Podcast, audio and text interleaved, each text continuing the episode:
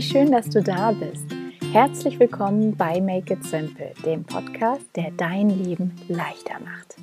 Mein Name ist Theresa Kellner. Ich bin Autorin, systemischer Coach und Journaling-Expertin aus Berlin.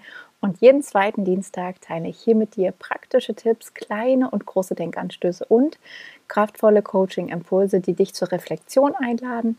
Und mein Herzensanliegen dabei, dich zu unterstützen, dein Leben mit mehr Leichtigkeit zu gestalten und einfacher ins Machen zu kommen. Ich freue mich riesig, dass du da bist und eingeschaltet hast. Gemeinsam starten wir hier heute in das neue Jahr. Es ist schon ein paar Tage alt, aber wenn es dir so geht wie mir, brauchst du vielleicht auch noch ein bisschen Zeit, um so richtig in 2023 anzukommen. Das ist auf jeden Fall bei mir der Fall. Ich habe so ein bisschen das Gefühl, dass ich in dieses Jahr hineingestolpert bin. Ich habe jedes Jahr aufs Neue die Hoffnung, dass ich über die Feiertage und die Zeit zwischen den Jahren so ein bisschen zur Ruhe komme und abschalten kann. Das ist in kleinen Portionen auch immer wieder oder in kleinen Momenten auch immer mal wieder der Fall, aber letztendlich ist es dann doch auch in diesem Jahr wieder viel gewesen. Ähm, mit Kleinkind ist zur Ruhe kommen sowieso noch mal etwas ganz anderes. Es war auf jeden Fall ein bisschen entspannter als letztes Jahr zu dieser Zeit, aber trotzdem war viel los. Ähm, erst war der Mann krank, dann war das Kind krank, dann noch ähm, die verschiedenen Verwandten, die besucht werden wollen in allen möglichen Himmelsrichtungen. Und ja, irgendwie war ich dann ganz froh nach Weihnachten wieder zurück zu Hause zu sein, anzukommen, mich so ein bisschen einzuigeln und aufs neue Jahr einzustimmen.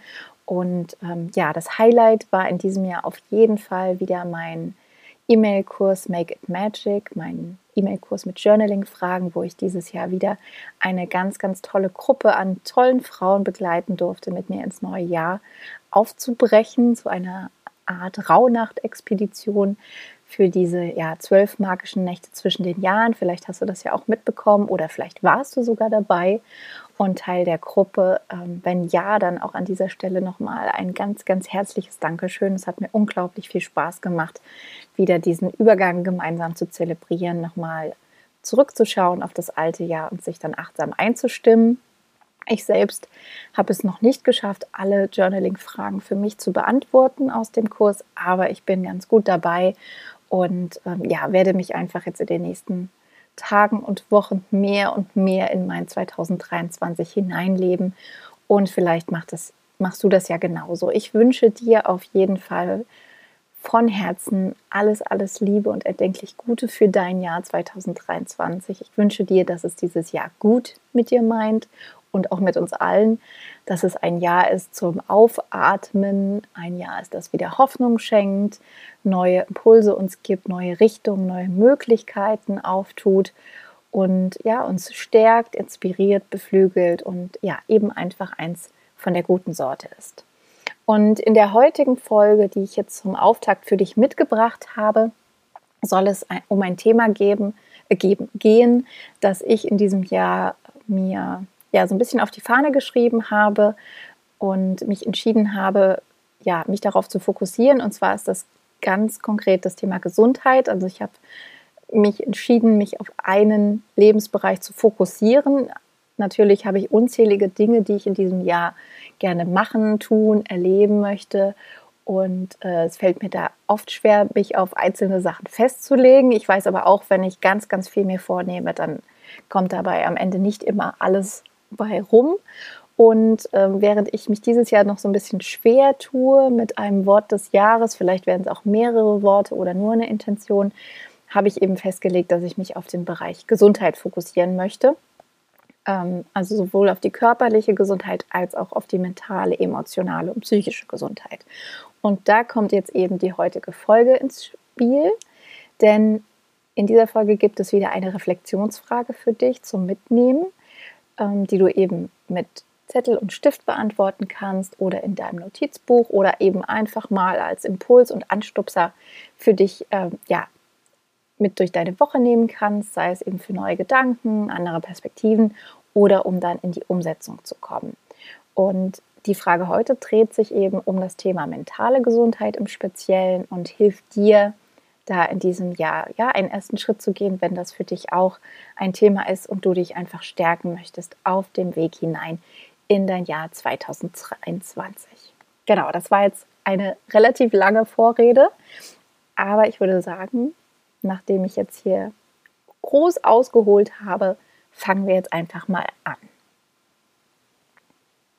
Wie du bestimmt schon gemerkt hast, bin ich ein großer Fan von Fragen. Fragen haben für mich eine ja, sehr, sehr besondere Magie. Mit Fragen fängt aus meiner Sicht das meiste in unserem Leben an. Neue Ideen, neue Dinge, ähm, Veränderungen fangen oft mit Fragen an. Und deswegen bin ich ja aufmerksam geworden oder angestupst worden, als ich auf YouTube angezeigt bekommen habe, eine Reihe, die die Schauspielerin Annette Frier ins Leben gerufen hat. Und zwar nennt sich diese Reihe Hashtag und dann und warum bist du hier? Und das ist ein Projekt, das Annette Frier ja in den Sinn kam im wahrscheinlich Winter 2020, äh, im zweiten Lockdown hat sie geschrieben, ähm, wo sie einfach auf die Idee kam, mit anderen Menschen in den Dialog zu gehen, ihnen Fragen zu stellen zu Themen, die sie persönlich umtreiben, zu Fragen, die sie neugierig machen und die sie gerne von anderen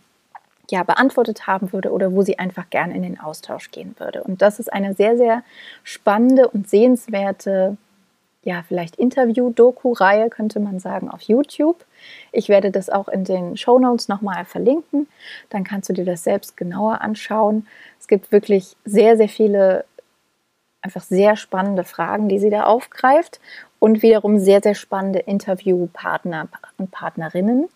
Und die Frage, die ich mir sozusagen heute stibitzt habe oder die inspiriert ist von Annette Frier, ist wiederum inspiriert von Erich Kästner.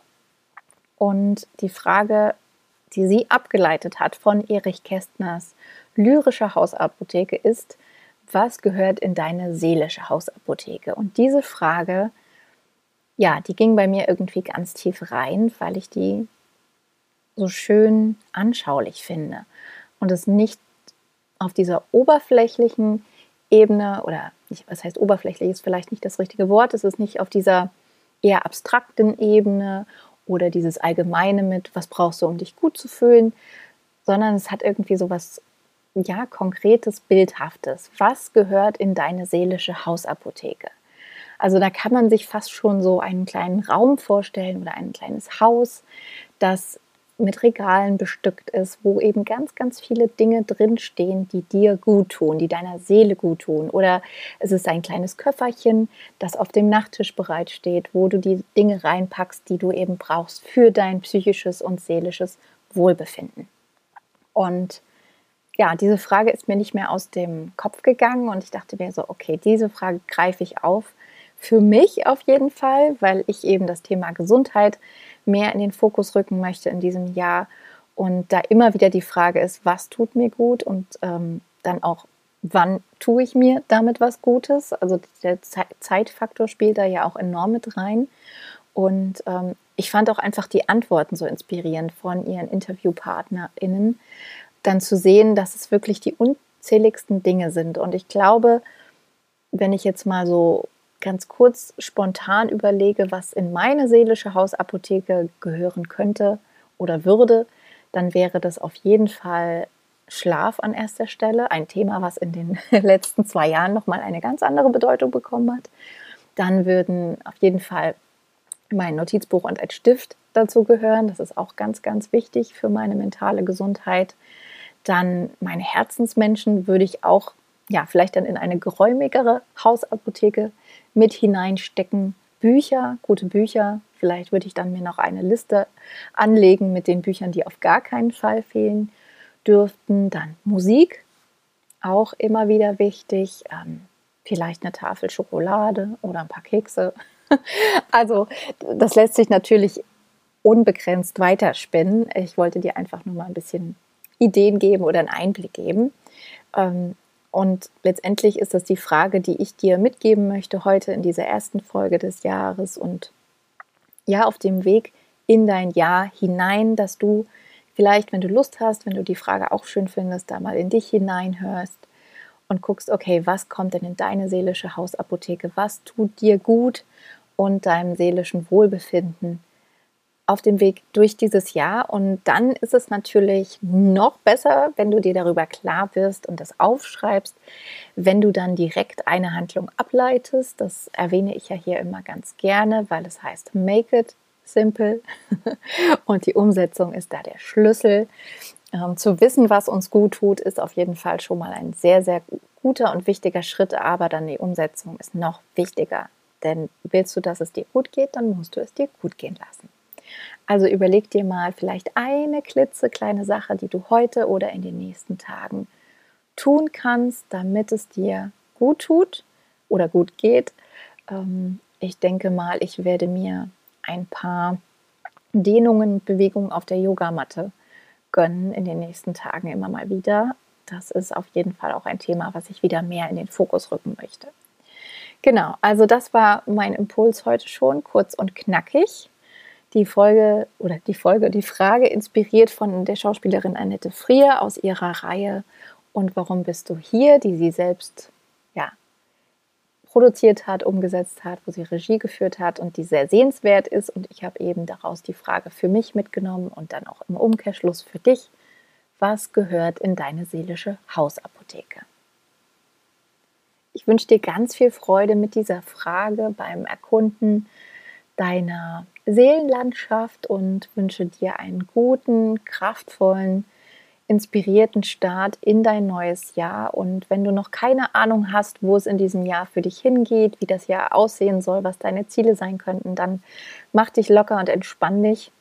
Es liegen zwölf Monate vor dir. Du musst heute noch gar nichts wissen und nicht alles herausgefunden haben. Du kannst einfach deinen Weg Schritt für Schritt für Schritt gehen und der Rest klärt sich dann von ganz alleine. Und ja, wenn du meinen Newsletter noch nicht abonniert hast und dir regelmäßig Inspiration und kraftvolle Journaling-Impulse für deinen Blick nach innen wünscht oder einfach neugierig bist auf Musiktipps, Buchtipps oder andere Blicke hinter die Kulissen, dann bist du noch herzlich eingeladen, dich für meinen Newsletter anzumelden.